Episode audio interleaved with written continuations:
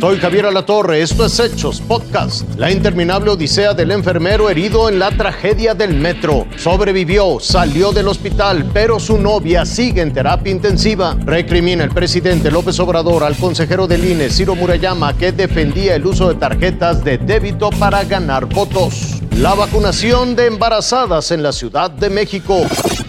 Yo sí vi pasar literalmente toda mi vida en un segundo, como por flashazos, desde que era niño hasta, hasta ese momento, ¿no? Que se apagaron las luces. Es una, es una bendición, ¿no? Poder estar todavía con vida.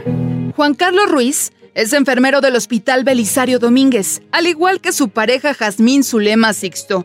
Ambos trabajan salvando vidas a pacientes COVID. Ese lunes por la noche, al salir de su turno, tomaron la línea 12 del metro y se colocaron en el último vagón cuando la estructura colapsó. Cuando pude recobrar este, conciencia, pues me, mi único objetivo era buscar a, a mi esposa, que es Jazmín. Al mismo hospital donde trabajan ingresaron como pacientes, ambos en terapia intensiva. Y después de nueve días, Juan pudo regresar a casa. Jazmín sigue delicada. Nada más por ventanilla, este, fue un, un despido así de hasta luego. Ya sé que ella me, ya me escuchaba, ya estaba un poquito más consciente. Juan tiene mucho optimismo y agradecimiento a los médicos, a su familia y a todas aquellas personas que se unieron en oración. Pues le agradezco a Dios y a la vida que estás aquí con nosotros, que siento mucha emoción en tenerte aquí. Dice que la fe es lo último que muere. Confía en que su lema esté pronto con él. Alicia Gutiérrez, Azteca Noticias.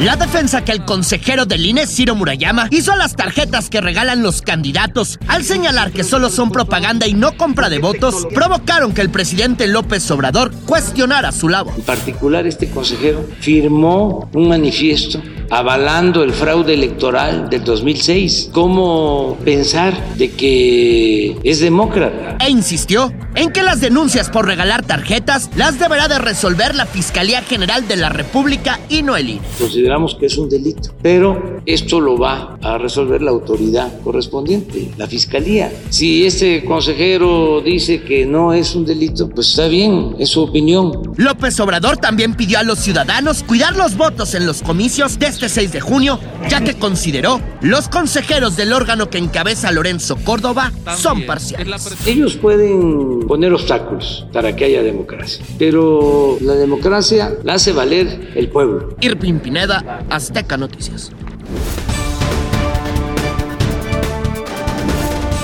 Las esperaron con letrero en mano. Supuestamente en la página dice que no te pide nada. Nada más con que traigas el IFE y ya, pero pues a ver qué tan fácil o difícil va a ser ahorita. Ariadna fue una de las primeras mujeres embarazadas en presentarse a la vacunación contra la COVID-19 en el segundo día de aplicación en la biblioteca José Vasconcelos de la alcaldía Cuauhtémoc. Las dosis se aplican a las mujeres embarazadas de 18 años en adelante y a partir de las nueve semanas de gestación o incluso antes de dar a luz, sin importar la letra con la que inicia su primer apellido. Además, deben llevar una identificación y su registro. No, no me pidieron nada, nada más el comprobante de, de domicilio y mi registro. Y ¿Cómo todo. te sientes ahora? Bien, bien, obviamente esperar los 15 días que se tiene que, que, est- que como que uno está más vulnerable, pero pues bien, o sea, ya nada más ahorita esperar a que no haya ninguna complicación. De hecho, yo lo traigo por precaución para que al llegar aquí no me dijeran, oiga, pero es que si está embarazado. No, no. Yo lo traje por precaución, pero no. En realidad no solamente te preguntan que cuántas semanas de embarazo tienes y con eso.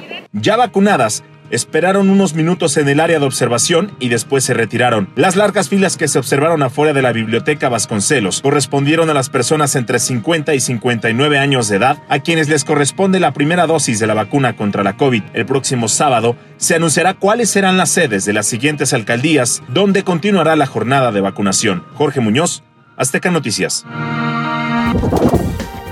Esto fue Hechos Podcast.